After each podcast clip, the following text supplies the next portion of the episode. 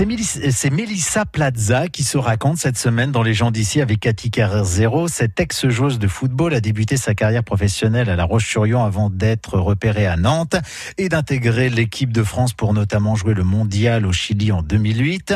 En parallèle, Mélissa Plaza a poursuivi ses études et a obtenu un doctorat en psychologie et soutenu une thèse sur les stéréotypes sexués dans le sport. Féministe convaincue, elle intervient aujourd'hui auprès du grand public et dans les entreprises pour sensibiliser à l'égalité femmes homme.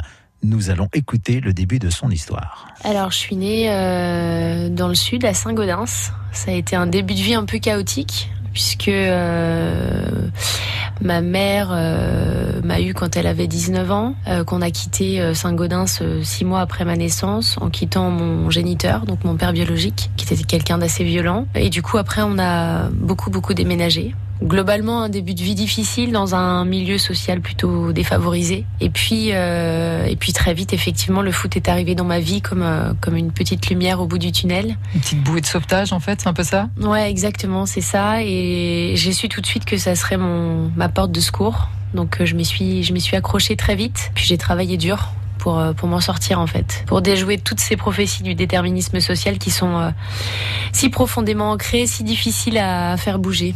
Alors pourquoi le foot? Parce que aujourd'hui, en 2019, on peut dire que le foot féminin a un peu le vent en poupe, mais à votre époque, euh, c'était quasi inexistant. C'était totalement incongru comme passion. Euh, il n'y avait pas vraiment de raison, en tout cas pas de raison sociale, parce que c'est souvent ça la question subsidiaire, c'est quelle est la raison sociale derrière tout ça. Et moi, il n'y avait pas de papa à la maison, il n'y avait pas de grand frère, puisque c'est moi l'aîné. Donc euh, voilà, la passion du ballon est venue de façon fortuite. C'est-à-dire que j'ai jamais pris le ballon à la main, je l'ai pris au pied. Et ça a été tout de suite un, un moyen pour moi de, voilà, de, de, me départir de cette colère intérieure qui m'habitait euh, si souvent.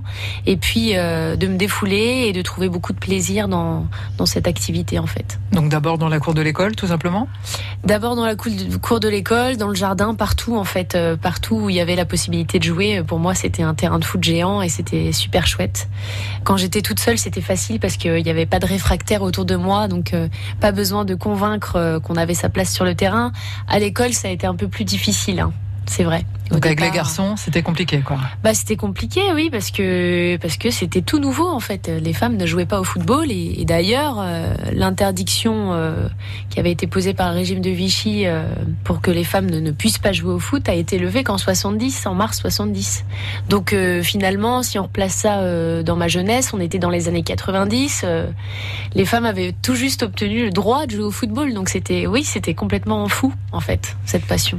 Ce décalage de 8 temps que Mélissa Plaza intégrera un premier club avant plus tard d'enchaîner les contrats professionnels. Un destin hors norme hein, qu'elle dévoile sur France Bleu le mais aussi dans un livre qui s'appelle Pas pour les filles, publié aux éditions Robert Laffont. Mélissa Plaza dans les gens d'ici, que vous pouvez retrouver également sur francebleu.fr. C'est elle qui se raconte tout au long de cette semaine. Pour la suite, voici Calogero.